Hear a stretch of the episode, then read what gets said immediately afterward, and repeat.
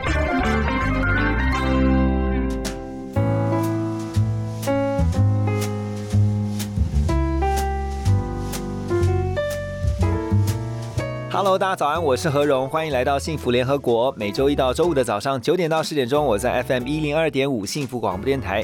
好，今天我们很特别的是要透过岳阳电话连线，那连线到又是一个很遥远的地方哈、在非洲摩洛哥。那在线上跟我们连线的来宾呢，是在摩洛哥已经旅居六年的人类学家，好，我们的蔡诗任老师，欢迎蔡老师，老师好。主持人好，各位听众朋友，大家好。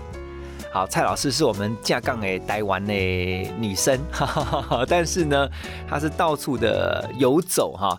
那因为我看到蔡老师的介绍，还有包括蔡老师最近出的一本书啊，叫《沙漠化为一口井：我所知的三毛的撒哈拉》，我就发现蔡老师的灵魂里面有这种游牧民族的灵魂。老师，你觉得你是不是天生就有一种游牧民族的 DNA 的这种基因啊？呃，我不太确定是不是游牧民族，但就是呃，会很想要到处移动，你是停不下来、静不下来的是吗？嗯，会想要去探索这个世界吧。嗯，因为呃，我看很多外界对于这个蔡世任老师的介绍啊、都会给一个，比如说像现代三毛啊，称呼蔡老师为啊、沙丘之女啊。那蔡老师其实也旅居巴黎有十二年半的时间哈。我们先请蔡老师告诉我们一下，因为你目前人就在摩洛哥，就在啊，摩洛哥其实对于呃很多的听众朋友来说，它也许不是一个像其他城市这么熟悉的地方。可以先简单让我们来了解一下摩洛哥吗？呃，摩洛哥在那个北非，然后它的人口差不多有三千多万。基本上，台湾对摩洛哥的认识通常是从旅游开始，那它也的确是一个适合旅游的地方。所以现在每年越来越多的台湾的来自台湾的观光客都会来摩洛哥玩。那它在旅游方面，它有古城，它有山有海，然后有沙漠，的确就是还蛮好玩的。还有很多的工艺品，然后对于台湾的游客来说，它是一个很呃常常会说是很呃迷幻呐、很浪漫的一个国度。您提到了浪漫哈，我想说，我很好奇，就是说，老师刚刚我们在私下闲聊的时候，您说您二零一零年的时候就曾经去过摩洛哥，后来是直到二零一五年的时候才真正定居在摩洛哥啊。为什么你会选择在摩洛哥定居？呃，主要是我在二零一一年整个在摩洛哥工作，就是在人权组织服务，嗯然后我就是走入撒哈拉，我就很喜欢这边。然后因为撒哈拉它基本上是很靠观光的地方，那我们都知道，因为气候变迁，那其实沙漠承受很深的一个干旱的痛苦。因为认识我先生，所以后来我就画画框框，我就回来了。所以爱情的力量还是蛮伟大的哈。那刚才提到了为什么会选择在摩洛哥定居，那你也提到了在你口中的撒哈拉。最近我看到您出了一本书，叫做《沙漠化为一口井：我所知的三毛的撒哈拉》。那大家都称呼您说是现代三毛哈。那您之前也是有看过三毛的书，然后是不是就因为这样子向往到撒哈拉亲自去看一看呢？呃，我跟其实很多在台湾长大的人一样，就是小时候都看三毛，所以我对撒哈拉的认识的确是从三毛开始。但是我整个走进撒哈拉，是因为我在人权组织工作的关系。嗯哼，嗯哼，因为工作的关系到了撒哈拉。那你说你因为去了撒哈拉，你爱上了撒哈拉，那我很好奇是说，呃，撒哈拉到底是有什么样的魅力啊，吸引你愿意甚至定居在那个地方？我觉得很有一个很大的原因是，我会在撒哈拉这块土地感受到很强烈的来自土地的力量，然后它可以让我用着我去面对很多。没有办法去面对的事情。然后我一直感受到这块土地有对我有很强烈的疗愈的力量。嗯哼，您刚刚有提到说撒哈拉，尤其呃不只是撒哈拉，你看到是沙漠哈，因为这个气候变迁的关系，现在也面临到很多的问题哈，像是哪一些？因为在我们的节目当中也常常提醒我们的听众朋友们要重视环境变迁、气候变迁这样的议题，您看到的是什么？很简单的来讲，因为撒拉以前就是游牧民族嘛，然后他们就逐水草而居，哪里有水草就去哪里，所以以前是雨的。然后有雨的话，你可以种一点那个农作物。那因为气候变迁，干旱之后雨就都不见了，然后湖泊也不见了，就变成说游牧民族他们没有办法再去那个游牧，然后很多田也都枯死了。然后其实就是变成说，他们很多游牧民族只好离开故乡，很多就走进城里，或者说现在还留在沙漠，通常都在观光产业里。里面，嗯，然后一个很大的冲击在于说，很多的观光业的经营的方式，其实对环境跟对人都不是非常的友善。但是当地的人又不能不靠观光，所以这个其实是我觉得是我们这个时代在面对的一个难题。嗯哼，那他们现在有找到一些，比如说面对这些问题的一些解决方案吗？我我自己觉得啦，就是我现在在那边是推的是深度文化的导览，以及还有生态旅游，我会想办法在这当中寻找一个平衡。但是我必须去承认说，像我这样子的业者是非常少的，然后大部分还是传统那一套，然后就是观光客来就拍照，然后就是要住很好的地方。但是其实有些时候沙漠的环境未必有办法支撑这样子的旅游方式。嗯哼，那老师希望透过您的这本新的著作哈，《沙漠化为一口井》的这本书里面，希望让大家能够去看到什么？哦，因为我跟台湾很多人一样，从小就是看三毛长大，然后以前对于三毛的理解就是，呃，觉得一个很遥远的地方啊，很有趣的故事。然后因为写这本书的关系，让我在西沙很深入的去走，然后做了很多的访谈，然后有很多的发现。我觉得我是老天爷给我个机会，从一个比较在地的文化的方式，重新去解读三毛当年的文字。然后我觉得我有机会去做这个事情，然后会可以给台湾的读者另一种去。理解三毛，或者是认识撒哈拉一个新的观点。对，那您刚刚提到说，您也是看三毛的书长大的哈，然后那您亲自到撒哈拉去看到的，跟原本你在三毛书里面看到撒哈拉，你觉得哪里有些不同？呃，因为读三毛是小时候的事情，然后其实长大之后去撒哈拉是因为工作。我一去工作是在人权组织，所以那时候切入就是整个气候变迁，然后观光产业对于环境对人的冲击。所以其实那个我走进撒哈拉跟三毛基本上就没有太大的关联。嗯哼，那您所看到的撒哈拉，就是说您在这个摩洛哥当地，其实我觉得去旅游跟去生活。是截然不同的两件事情哦。所以当你去旅游的时候，你可能心态就是我去观光，或者甚至是说，即便是深度旅游，他可能还是有一个比较观光客的心态。那但是如果是生活的话，可能又不太一样。所以这中间的那个差别哦，可以请老师告诉我们嘛，跟我们分享一下吗？可以呀，呃，我举一个很简单的例子。当我是观光客的时候，我可能对于人跟对于土地，我的关注不会那么深。但是当我在当地生活的时候，就会不同。比如说，这个地方是我要长久居住的地方，我对于人的关怀，对于土地的关怀就会更注意。当我是观光客的时候，我可能就是啊，我难得来玩嘛，我可能住豪华的饭店，我一天会洗三次澡。就是反正有水为什么不用？但是当我在当地生活的时候，好，我今天洗完澡，我就会把那个水给它呃收集起来，然后可能就是拿来冲马桶啊，还是做其他的运用，因为知道水在当地是非常珍贵的。又或者说，碰到很穷游牧民族的孩子，他们怎么样在过生活？我如果观光客可能觉得哎好可怜，我就走了。但是当我当地生活的时候，我就会会做一些。让观光客的到来，然后回馈到当地游牧民族的生存上面，嗯，诸如此类。嗯哼。不过现在回到人的部分哈，我想特别想了解的是说，老师在摩洛哥旅居多年哈，对于摩洛哥人他的一个民族性啊，呃，有什么特别的地方吗？呃，摩洛哥很有趣的地方是在于，它的民族其实种族是还蛮多元的。它有波波人，它有阿拉伯人，然后它有那个贝都因人这样。所以你到摩洛哥的话，北边，然后中部山上、海边、沙漠的人都不太一样。嗯。所以你你你观察就可以认识很多不同的人。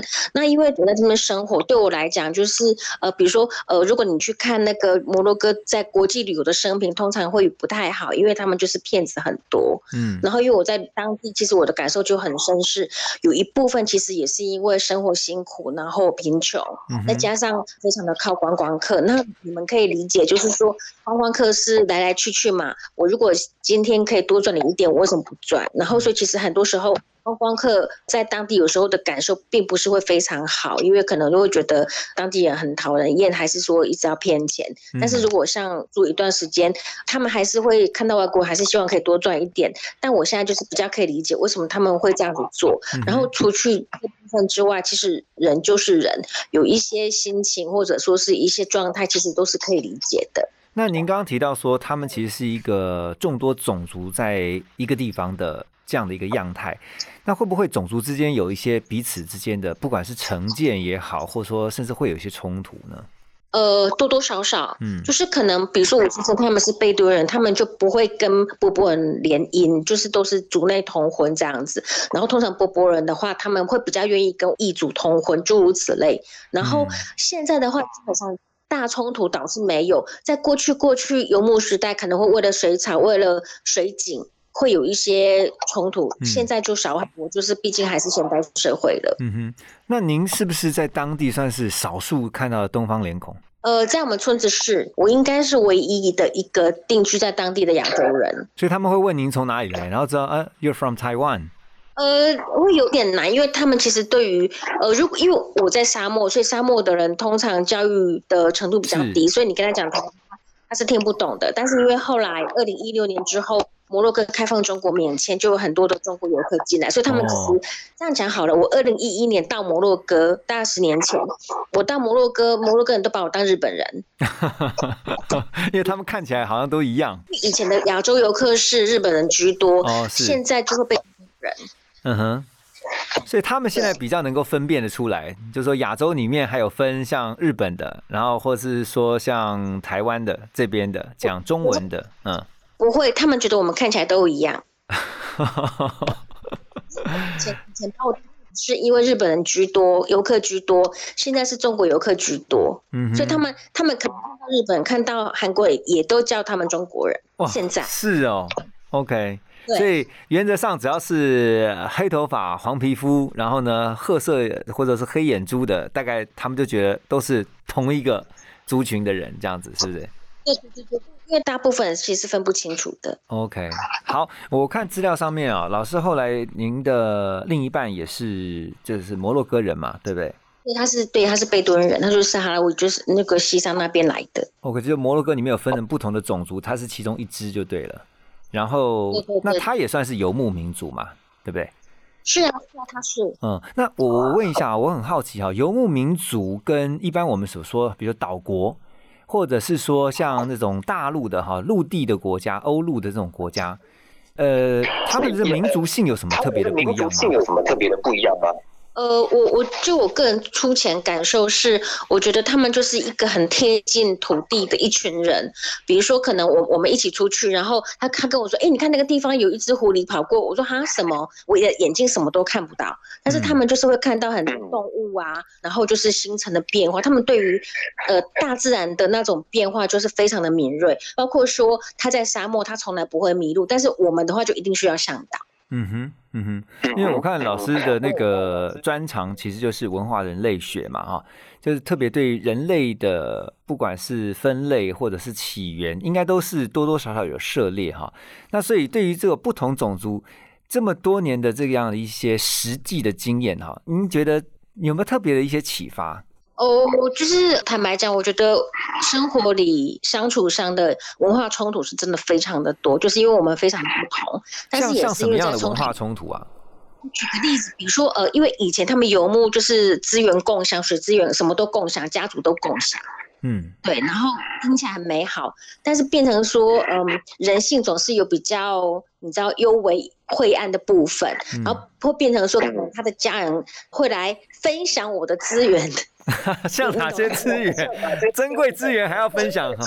你说一般如果是分那个吃的还可以嘛？对不对？还可以嘛？对不对？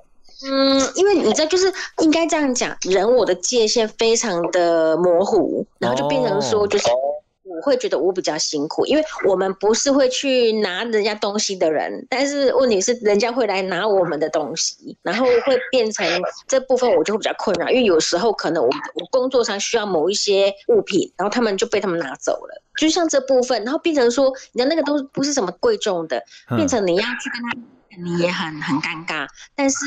你讲他又一直来，就是他们会认为这是很正常的、理所当然的，然后也不用开口跟你讲，他就拿走了这样子。我自己觉得他们对于外国人会比较放肆一点，我自己的感受，因为他们可能对彼此是如此，但是他们对外国人的话就会更放肆。啊。哇，所以你是花了多久时间才适应？还是到现在都还不是很适应？不是很适应。我到现在都还在对抗这件事情，因为你如果你人太好的话，他们就会呼朋引伴，你就是一个免费的仓库。比如说，好小朋友最明显，有一个小朋友来，你看他很可爱，你给他一颗糖果，五分钟之后就会把他的朋友全部叫来跟你要糖果。哇！你要说很可爱，压力很大啊。嗯嗯。所以如要给一颗糖果给一个小朋友，你就要准备一袋糖果，因为到时候等一下大家都来了。哦，我可以理解，就是说，当你资源丰富的时候，其实这个没什么问题。但是如果资源就这么多的时候，你就发现哇，一群人都来分这个资源。